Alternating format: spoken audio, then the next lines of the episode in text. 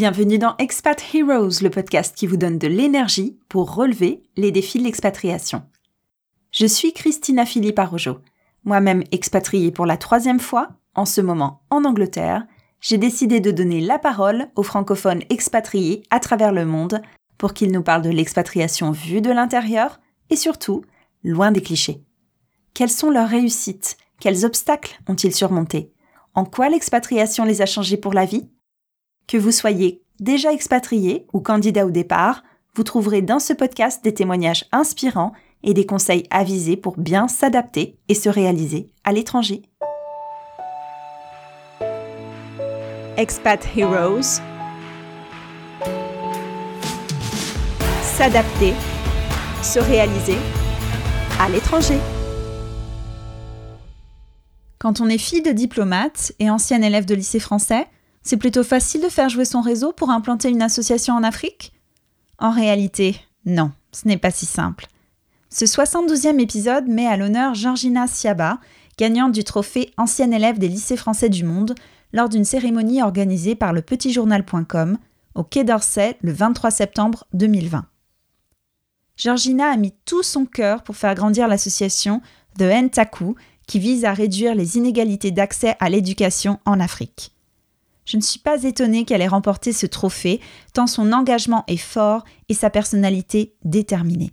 Elle a dû faire face aux clichés liés à son jeune âge dans une Afrique patriarcale. Elle a aussi dû faire des efforts pour convaincre, malgré le bien fondé de son action. Georgina nous raconte comment elle a créé des bibliothèques scolaires en Afrique, en parallèle de son emploi dans la finance, tout de suite dans Expat Heroes. Bonjour Georgina. Bonjour Christina.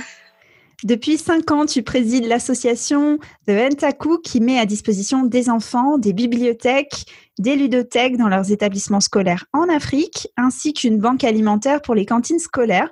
D'abord, pourquoi ce nom Entaku D'accord, je pense que tu l'as très bien résumé. Le, but, c'est de corriger les inégalités d'accès euh, à l'éducation en Afrique en collectant euh, des livres au départ de la France. Donc, euh, c'est une association euh, loi 1901 de droit euh, français et de solidarité internationale. Et justement, Ntaku signifie en langue traditionnelle Yakuba de l'Ouest ivoirien d'où je viens, en partie aide, solidarité. Et pour aller un peu plus loin, c'est une façon d'exprimer l'aide qu'apporte l'association sur le terrain en matière de droits des enfants Vuntaku signifie solidarité, aide, mais euh, dans un dicton africain, on dit souvent qu'il faut euh, les deux mains pour laver le bras. Et euh, c'est également bah, une façon également de marquer vraiment l'aide de ceux qui nous aident à aider en Afrique en étant en France, tout simplement. D'accord. Alors, un petit rappel, hein, quels sont les chiffres et surtout la réalité de l'éducation en Afrique? Est-ce que tu peux nous en dire deux mots? Oula, alors les chiffres, euh, ils ne montent pas et ils peignent euh, malheureusement un tableau très sombre de l'éducation en Afrique. Ce sont euh, spécialement les chiffres des organismes internationaux parce que les ministères de l'enfance et de la femme dans les pays d'intervention en Afrique ne sont pas vraiment portés sur la, la question de la petite enfance et de l'accès à l'éducation. C'est d'ailleurs pas des thèmes traités dans les assemblées nationales. Mais euh, pour revisiter un peu les chiffres de l'UNICEF, par exemple, en Côte d'Ivoire, il y a 60% des enfants qui ne sont pas euh, scolarisés. Et euh, dans les faits un peu à côté, au Sénégal, il y a euh, des marabouts carrément qui s'adonnent à du trafic euh, d'enfants et les affectent à de la mendicité dans la dans la rue. Mm. Et ces enfants les appellent les Dara. Ils sont 40% encore selon l'UNICEF à ne pas être scolarisés. Et euh, pareil, on retrouve le même phénomène euh, en RDC où on les appelle euh, d'une autre façon les Chégués et au Cameroun où on les appelle les Nangaboko. Mais au-delà même des chiffres, c'est vrai qu'on note la question du sexe en fait en termes d'éducation en Afrique de façon traditionnelle. Les filles ne sont pas scolarisées vu que c'est des sociétés patriarcales. Et je peux donner l'exemple par exemple de la petite Mariam à Abidjan que l'association a, rencontré euh, au marché. Dans ces marchés-là, justement, il y a plein d'enfants qui travaillent et ils proposent comme service de porter en fait les courses des clients contre même pas un centime. Et euh, on a essayé alors de rentrer en contact avec le représentant légal, la mère de Mariam et son père qui est resté au village, mais pendant un an et demi et c'est encore en cours, le père n'est absolument pas d'accord pour que euh, Mariam soit subventionnée, accompagnée, aille en cours, tout simplement. Hmm. C'est douloureux d'entendre ça, mais l'association va les aider en mettant à disposition des bibliothèques, des ludothèques, une banque alimentaire dans les cantines scolaires. Mais à long terme, est-ce qu'il y a des objectifs peut-être, je sais pas, chiffrés ou euh, oui, tout à fait. Donc, on se base déjà sur euh, l'installation de bibliothèques et euh, le fait d'agir sur les cantines scolaires pour avoir une petite euh, notoriété. Mais l'objectif premier serait d'avoir un bon nombre de donateurs réguliers ou de donateurs mmh. ponctuels et d'adhérents. Et pour ça, il faut aller chercher du coup ces sympathisants-là. Il faut les convaincre. Et derrière le don de chaque personne qui soutient l'association, il y a euh, bah, justement la notoriété qui est en jeu, mais aussi euh, la validité du combat euh, qu'on mène sur le terrain. Dans un second temps, à long terme, ce serait d'en arriver à faire des campagnes de street marketing dans les métropoles européennes comme le font MSF, la Red mm-hmm. Cross ou Action contre la faim. Et puis au final, ce serait vraiment intéressant pour Ventaku de solder tout ceci en, pouvant incider sur les lois au sujet des enfants et de leurs droits dans les assemblées euh, nationales. C'est vraiment ça le, le, plus gros objectif à long terme. Alors, comment tu t'es lancée dans ce projet? Toi, Georgina, pourquoi tu as voilà, pris le, taureau par les cornes et tu t'es lancée? Alors ça s'explique. Euh, j'ai grandi en Corée, c'est vrai, et euh, je connaissais déjà la France en Angleterre et puis j'ai connu euh, l'Afrique pendant l'adolescence. Mais étant d'origine euh, ivoirienne déjà, je suis rentrée en vacances en Côte d'Ivoire en 2013. J'étais mhm. déjà étudiante euh, en droit à la Sorbonne. Pendant mes vacances, bah, j'ai visité un local en fait et mes parents étaient bailleurs d'une école il y avait des travaux. Donc, par curiosité, j'ai posé la question au maître de chantier de savoir où était située euh, la bibliothèque et il m'a dit qu'il n'y en avait pas du tout. Alors, je suis vraiment tombée de haut en pensant, par exemple, à la bibliothèque euh, du centre Tolbiac de la Sorbonne, la bibliothèque euh, Sainte-Geneviève dans le 5e, la bibliothèque de Beaubourg et même les bibliothèques de quartier qu'on trouve de façon commune en France où les lycéens, après les cours, vont tout simplement se réunir et font leurs devoirs euh, en groupe. Ça m'a vraiment choquée. Je ne comprenais pas cette différence. Et puis, euh, bah, finalement, j'étais déjà passionnée d'associatif, mais j'ai pas directement sauté le pas, si ce n'est qu'en 2015. Mais j'étais déjà repartie sur Paris avec l'idée de, de, faire quelque chose mm. et surtout en tête qu'il y avait euh, à faire en termes d'éducation en Afrique. Mm. Tu as été touchée au cœur.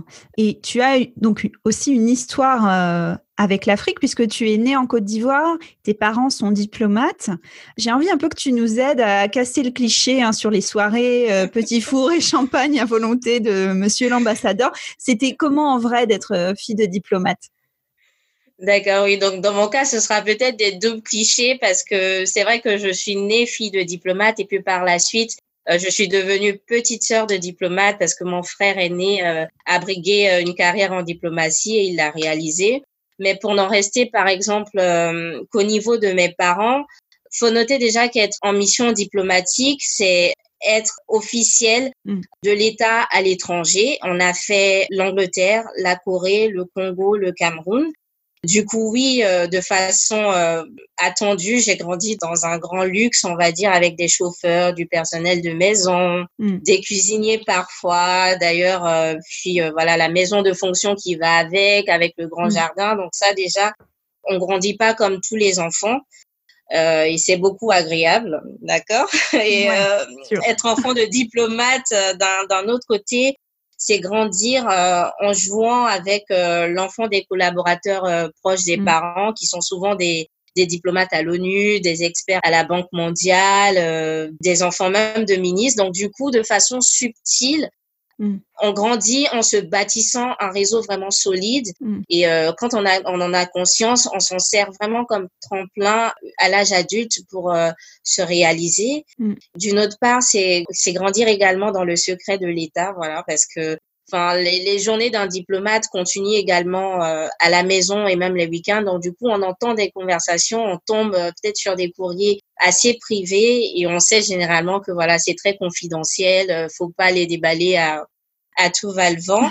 Euh, et euh, on apprend à être vraiment autonome. Euh, on comprend la, la vie aussi très tôt, je trouve. Mm.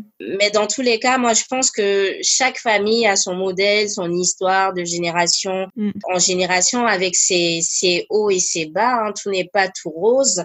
Sinon, j'admets que quand on atteint la majorité, en fait, en tant qu'enfant de, de diplomate, si on n'est vraiment pas paresseux, et euh, qu'on a bien les pieds sur terre, il n'y a aucune excuse pour ne pas se démarquer. Moi, j'ai toute une liste en fait de filles de diplomates qui m'inspirent parce qu'au fil du temps, en grandissant, je me retrouvais pas chez les autres et on a même, euh, par exemple, en France, de, de, célèbres journalistes comme Elisabeth euh, Chungi, Eleonora Malagré, qui avait des parents onusiens. Mais d'un autre côté, euh, on n'en parle pas assez souvent, mais on grandit aussi avec le souci de ne pas être has-been parce qu'on commence là où ses parents s'arrêtent, mais la barre, elle est déjà très haute en fait. Et il y a hmm. déjà le regard et euh, les préjugés des gens et on a vraiment cette peur-là de, de se rater. Et puis pour aller plus loin, il y a le le syndrome de l'imposteur aussi tout simplement. Donc on, on, culpabilise beaucoup quand on en prend conscience et quand on se détache justement de, du foyer familial à la, à la majorité, on a vraiment euh, le, le, syndrome de l'imposteur parce que voilà, on grandit avec euh, des avantages euh, vraiment énormes. Mm. Mais encore une fois, enfin qu'on soit enfant de diplomate ou pas, moi je pense que ça détermine pas euh, totalement euh, le, le, courage, les ambitions et mm. la détermination de tout un chacun. Au, au final, euh, je pense dans la vie, on n'a pas forcément ce qu'on mérite, on a seulement ce, ce qu'on va chercher, ce qu'on ose aller chercher, peu importe sa, sa, sa, descendance. Donc, moi, j'en fais mon dicton au quotidien. Merci pour, pour de ton témoignage, d'avoir euh, partagé euh, avec nous ce que tu as, dans, dans, le fond du cœur. C'est vrai qu'il doit y avoir une pression, hein, on peut l'imaginer. Déjà qu'on a une pression à la base de ses, de ses parents, mais en plus, si on vient d'un milieu social particulier, avec tout un réseau, c'est qu'est-ce qu'est-ce qu'on fait de ça? Et toi, donc, tu as décidé de t'engager sur, euh, sur ce projet, Taku. Du coup, quel regard tes parents portent sur ce, sur ce projet, sur cet engagement?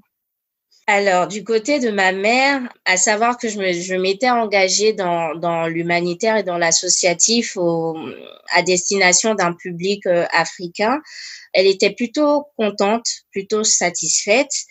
Et euh, du côté de mon père, c'était bien, mais sans, sans plus, euh, c'est tout à fait normal. C'est pas vraiment la première chose qu'on attend de moi. D'ailleurs, c'est, ça reste une passion vu qu'aujourd'hui je travaille dans la finance, donc Enfin, en tant que diplomate, c'est c'est pas vraiment euh, ce qu'il attendait de moi et il y a la rigueur aussi à côté. Donc, on, on se demande un peu euh, qu'est-ce qu'il va en devenir de ce projet. il a attendu de, de, de voir des preuves, des réalisations vraiment concrètes pour euh, booster et, et soutenir. Mmh. Ouais, comme tout papa, il y a l'œil critique. Euh, c'est toujours comme ça. Ouais, la, la, maman est toujours un peu plus bienveillante et puis le papa est toujours critique. ça, on l'a partout. Alors, tu as étudié dans les lycées français de Séoul, Kinshasa et au Cameroun. Et ça donne à The Ntaku une résonance particulière. Tu parlais dans une autre interview d'afro-optimisme et d'afro-responsabilité. Qu'est-ce que ça veut dire pour toi? Bah, je pense que j'en ai pris conscience et j'ai développé ces, ces valeurs-là en moi en repensant à mon expérience dans les lycées français. Parce que c'est vrai qu'on grandit dans un, dans un environnement très multiculturel, avec des camarades de classe de différentes euh, origines autour de la culture française et de la francophonie. Donc très tôt, chacun apprend à porter fièrement ses origines quand on est à l'étranger, déjà en tant qu'enfant, mais même en tant qu'adulte, les, les, premiers repères qu'on a, ce sont nos origines. Et pour parler euh, justement d'afro-optimisme, moi, je pense également euh, à la Corée que j'ai côtoyée dans mon enfance, qui a eu le même niveau de développement dans les années 60 et la même histoire concernant les indépendances et l'impérialisme tels que les pays africains mais qui a eu une croissance assez fulgurante, si bien qu'on parle du miracle coréen. Pour euh, pas dire que je manque d'objectivité, on peut prendre l'exemple de Singapour, qui par exemple aujourd'hui est, est, classé parmi certaines puissances et est aussi quelque part un hub euh, financier, alors qu'ils se sont libérés de l'impérialisme euh, britannique. Donc, je, enfin, l'afro-optimisme, parce que j'aimerais bien voir ça euh, en Afrique, et l'afro-responsabilité, parce que bon, l'éternel débat et justificatif qui est pour moi euh, révolue, c'est la question de la de la colonisation qui, mm. qui revient sans cesse dans le débat et des propos des, des Africains. C'est vrai que c'est beaucoup plus complexe que ça, mais euh, en général, moi, je pense qu'on on retourne dans le passé, trouver des, excuses quand le présent il n'est pas à la hauteur. Donc, je pense que on, devrait plus, en tant que personne d'origine africaine, se lever un peu pour euh, notre propre développement et que ça ne se fera pas tout seul ou euh, à l'aide de X nations, tout simplement. Hmm. Donc en, écoutant hein, tout ton parcours et puis ces valeurs qui te portent, hein, on voit bien que ça va au-delà de la création des bibliothèques, euh, de ludothèques ou de banques alimentaires avec Vientaku. C'est un peu une mission de super-héroïne que tu, que tu as pris. Quels ont été les principaux obstacles que tu as dû surmonter avec l'association? Alors, héroïque, je dirais, c'est un peu trop dire. Mais euh, au vu des obstacles, c'est vraiment beaucoup trop. Mais euh, le but premier, c'est d'être utile et pas vraiment d'être important. Mais le tout premier obstacle et contre euh, toute attente, c'est le manque d'intérêt des, des concernés sur le terrain en Afrique. Donc mmh. moi, de façon euh, naïve et candide, euh, en, en, 2015 à Paris, quand je concevais ce projet que je déclarais l'association en préfecture, je pensais que le challenge allait être au niveau de la collecte des livres, de l'expédition, de la mobilisation des personnes de la diaspora et euh, des Français tout simplement. Mais en fait, non.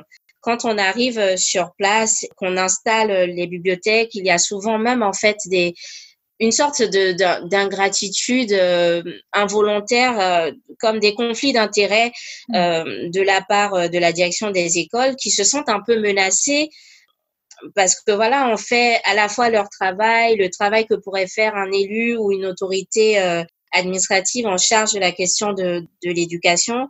Et quelquefois, c'est un peu désagréable et il y a des petits coups qu'on encaisse, mais voilà, on, reste un peu debout en pensant à ces personnes-là qui ont donné de la force au, au, départ de la France. Sinon, toujours euh, sur la même note, il y a euh, l'histoire, euh, par exemple, que je peux raconter des 70 000 euros. Donc, en fait, il y a des circuits que j'ai découverts en France via quelqu'un qui était en contact avec des autorités africaines et qui me demandait, en fait, de recevoir 70 000 euros, en fait, sur le compte de mon association pour mhm. me rémunérer moi. Donc, ce sont des fonds qui sont, euh, voilà, débloqués par corruption et euh, mm. euh, quelque chose de la sorte. Et on me demandait en fait de me rémunérer avec un certain pourcentage, ensuite de les reverser à la personne mm. et de reverser un certain pourcentage à une autre association qui va embrasser le jeu tout simplement parce que ce qui veut dire qu'il y a des fonds en fait pour soutenir l'éducation mais mm. ils sont tous tout simplement euh, évadés et euh, dilapidés et ça c'est pas euh, c'est assez décourageant et on se sent un peu ridicule. D'encaisser autant de pression de s'engager dans un dans un combat aussi énorme alors que enfin voilà l'essentiel aurait pu être fait. Et puis un ancien obstacle que j'ai vraiment balayé j'ai créé l'association quand j'étais étudiante et euh, aujourd'hui je travaille dans le domaine de la finance qui est aux antipodes de l'humanitaire. Et j'ai eu du mal un peu à trouver ma place et à, débuter, vu que euh, pour certains recruteurs, euh, on se demandait en voyant la grandeur et l'importance que pourrait avoir euh, ce projet pour moi euh, si j'avais vraiment des choses à raconter en finance. Mais bon, depuis lors, tout s'est très bien passé.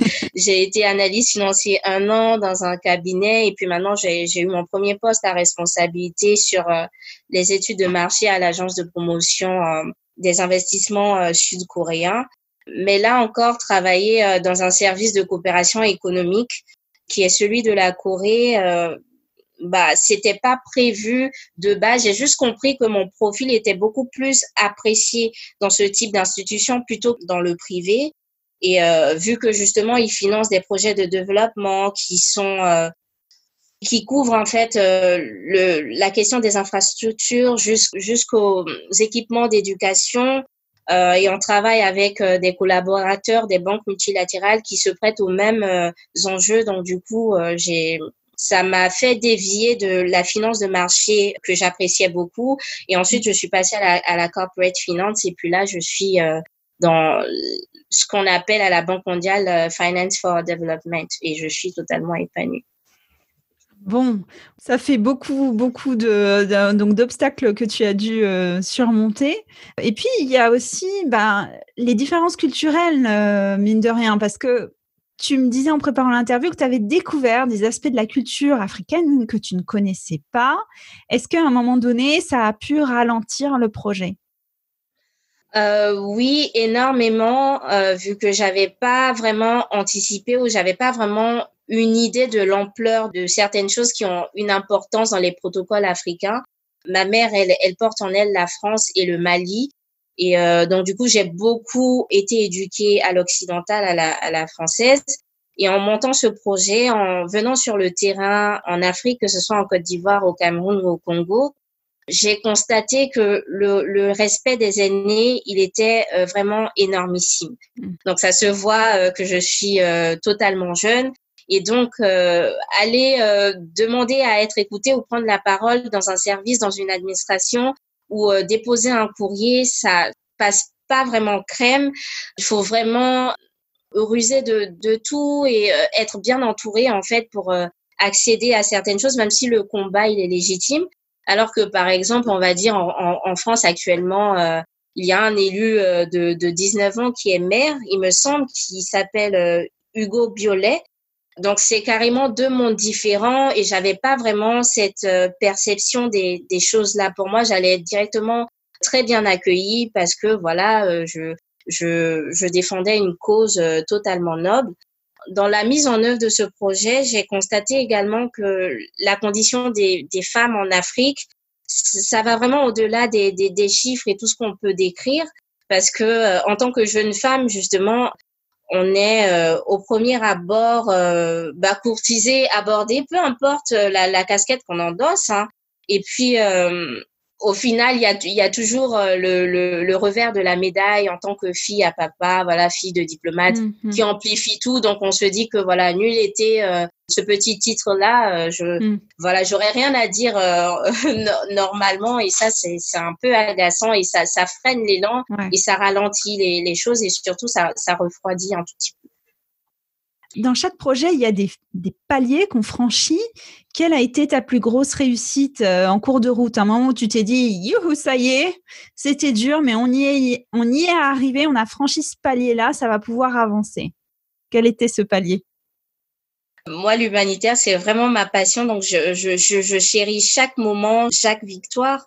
Donc, euh, bah, j'en ai plusieurs du coup, mais euh, faut savoir que j'ai commencé juste avec une page Facebook une connexion 4G et euh, un ordinateur. Et j'ai, mon objectif, c'était seulement de bâtir une, une communauté euh, autour de la question de l'éducation en Afrique que j'allais mobiliser pour euh, m'aider à agir. Et euh, le, premier, le tout premier moment, euh, six mois après la création de la page en, en 2015, et ça m'a vraiment convaincu que j'étais sur le droit chemin et que je faisais bien les choses, c'est qu'il y a un élu binational en France qui euh, a tout simplement euh, lâché un, un, un, message privé euh, d'encouragement et m'a invité à, à, être reçue à sa permanence. Et euh, bah, du coup, c'est lui qui a vraiment impulsé les choses parce que les, les premiers livres qu'on a récoltés en grande quantité, c'était des écoles euh, de sa municipalité. Il a donné la visibilité, il m'a donné euh, quelques contacts, donc il y a eu quelques connexions. Je parlais tout à l'heure du décalage en fait entre euh, la distance entre la finance et l'humanitaire. Et justement, dans mon premier emploi en tant qu'analyste financier dans un cabinet à Paris, à un moment, ils ont décidé d'ouvrir une fondation Et euh, comme par hasard, et j'étais là au bon moment, au bon endroit, et tout le monde avait euh, avait pris acte de, de, mon engagement dans, dans l'humanitaire. Donc du coup, on m'a laissé le lead pour euh, poser les premières pierres de de la fondation, et ça euh, ça ça m'a beaucoup fait plaisir et ça a balayé un peu les frustrations pour tous les contrats euh, que j'avais manqués. Et puis tout récemment, on va parler du trophée des Français de l'étranger que j'ai mm que j'ai reçu hein, dans la catégorie ancienne euh, des lycées français du monde. Donc ce prix, moi, je l'ai perçu un peu comme un encouragement et euh, ça fait vraiment plaisir de savoir que un jury s'est arrêté en fait sur tout ce qui a été fait il y a cinq ans et euh, s'est dit que ça en valait de la peine et a, décidé tout simplement de m'accompagner. Ça, c'est vraiment euh, le, plus topissime que j'ai eu jusqu'à présent. Donc beaucoup de travail. Puis tu disais être là au bon endroit au bon moment, aussi un peu de chance. Parce que oui, tout ne repose pas que sur tes épaules à toi. Hein. Tu as évoqué donc euh, bah, sur place, le système qui est sur place, euh, les réseaux certainement sur place, et puis en France aussi, les, appuis que tu peux avoir pour récolter des livres. Quel est le facteur déterminant qui permet finalement à cette aventure de, grandir? Dans un premier temps, j'ai puisé euh, dans le réseau euh, personnel avec les, amis et collègues euh, proches de mes parents. Donc, pour, pour envoyer plus de 3000 livres en, en, Afrique et ensuite, une fois qu'ils sont déportés tous à Abidjan, qu'on les stocke en entrepôt, il faut les dispatcher, par exemple, au Cameroun, en RDC et tout ça, ça représente d'énormes coûts. Donc, passé un certain temps, j'avais fait mes preuves et puis voilà, c'est un peu la victoire euh, de, de, de, tous les enfants de diplomates, de tous les diplomates. Donc, du coup, ils m'ont vraiment accompagnée et euh, au départ de la France, c'est souvent des diplomates français ou des diplomates d'origine africaine qui euh, nous font bénéficier de l'exonération de leurs frais de douane en glissant tout simplement les livres, les jeux de société qu'on collecte dans leur conteneur ou qui nous aident au dédouanement ou sur place qui nous mettent en connexion avec les bibliothèques des centres culturels français et j'en passe. Et ça, ça soulage, euh, mais vraiment deux fois plus. Déjà au niveau de la qualité des personnes qui encouragent, mais aussi au niveau du, des frais euh, qui pouvaient représenter une grosse partie du budget. À présent, Ventaku, c'est environ une cinquantaine euh, de, de bénévoles qui aident, que ce soit en France, euh, y compris à Abidjan, à Yaoundé, à Kinshasa. Et euh, ça montre vraiment euh, l'intérêt des personnes qu'elles peuvent porter à, à, à ce projet-là. Mais moi, d'une belle façon, en fait, j'aimerais dire que c'est vraiment une bonne façon de représenter la, la France en Afrique et l'Afrique en France, surtout que je suis voilà d'origine africaine, une femme noire et euh, du coup, ça, ça, apaise un peu, euh, ça, ça, apaise un peu euh, toutes les, les, les, pensées vraiment révoltantes qu'on peut avoir à l'égard de, la, de la France, je peux dire. Ouais, tu as un beau trait d'union, on va dire. voilà, c'est ça. Alors, je te propose de monter dans la DeLorean de retour vers le futur, hein, de manière virtuelle, bien sûr. Mais si tu pouvais faire un saut dans le passé et changer une seule chose par rapport à ce projet, ce serait quoi? Par rapport à ce projet, le plus important, ce serait pour moi de me former parce que mm. le droit de l'enfant, c'est des enfants, c'est très complexe. Quand on en arrive euh, en face des élus et qu'on décroche des rendez-vous et qu'il y a vraiment un intérêt, au départ, je me suis rendu compte que le combat, il était légitime, mais on n'était pas forcément crédible parce qu'on n'avait pas euh, toute la technicité de, de la chose et euh, du coup, l'année dernière, avec certains bénévoles et certains membres de l'association, on s'est tout simplement euh, formé euh, aux droits de l'homme et de l'enfant à l'Université de Genève. C'est une petite certification qu'il euh, propose euh, aux acteurs de l'éducation. Et puis moi, à titre personnel, je me suis également formée en passant la certification de gestion de projet humanitaire à l'unité euh, de solidarité internationale de Genève. Mais euh, si je peux être un peu gourmande, en fait, j'aurais changé également le fait de ne pas être accompagnée parce que j'y suis partie un peu au bonheur à la chance et solo. J'avais établi un bureau qui était déclaré en préfecture, mais on était tous au même niveau étudiant. Et euh, bah, du coup, je me suis rendu compte après qu'en France, il y a de très bonnes structures qui accompagnent euh, tout ce qui est entrepreneuriat social, comme euh, le mouvement des entrepreneurs sociaux qu'on appelle euh, vite fait le, le MOVE. Et puis, en dernier plan, j'aurais répondu tout simplement à des appels à projets parce qu'il y a la francophonie, il y a l'UNESCO, il y a l'UNICEF, il y a même les banques multilatérales de développement qui demandent qu'on réponde à des appels à projets qu'on soumette juste euh, des budgets prévisionnels, des plans de profit and loss, qu'on soit vraiment crédible et constant pour nous accompagner là-dedans et nous mettre en connexion avec les acteurs. Mm. Et euh, ça, j'en avais pas, j'en avais pas idée, mais euh, je l'aurais fait dès le départ et ça aurait résolu également surtout la question du financement. Mm. Oui, on, on, apprend euh, toujours hein, euh, de ses erreurs, mais pour la suite, qu'est-ce qu'on peut te souhaiter? Qu'est-ce qu'on peut souhaiter à The Entaku euh, pour 2021 c'est vrai que pour 2020, la messe, elle est déjà dite. la, pandémie du coronavirus a déjà tout chamboulé. Hmm. Et nous avec hein, déjà, mais pour 2021, on prévoit euh, de lancer des produits dérivés qui vont permettre de vraiment financer, qui vont être des fonds de roulement pour euh, l'association, comme des t-shirts avec euh, des écriteaux du type Children Human Rights Advocate ou des cahiers de coloriage et mm. poser des tirs-lire aussi dans les commerces.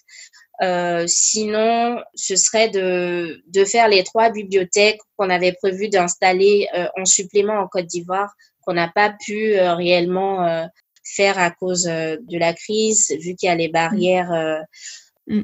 au niveau des frontières et tout ça. Donc, ce serait vraiment de, dupliquer la, méthode, mais pour 2021, on va pas vraiment être agressif.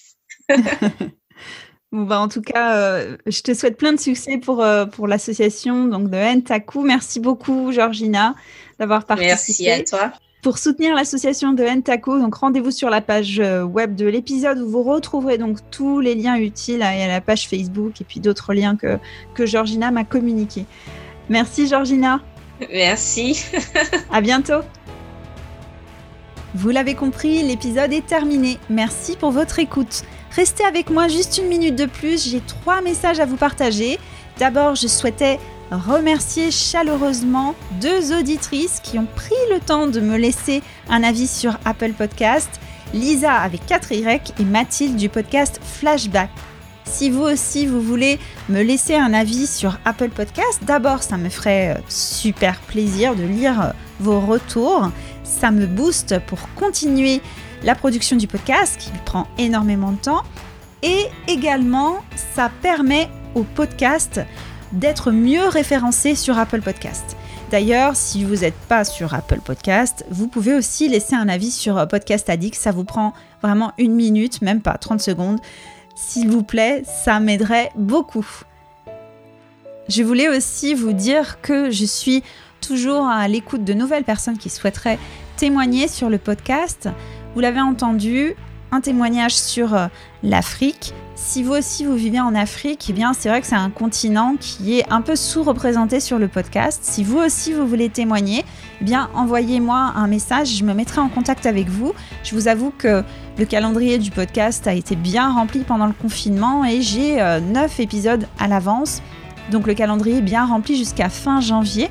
Mais en tout cas, je note dans un petit carnet les euh, différentes personnes qui m'appellent pour euh, construire le calendrier éditorial euh, de l'année prochaine.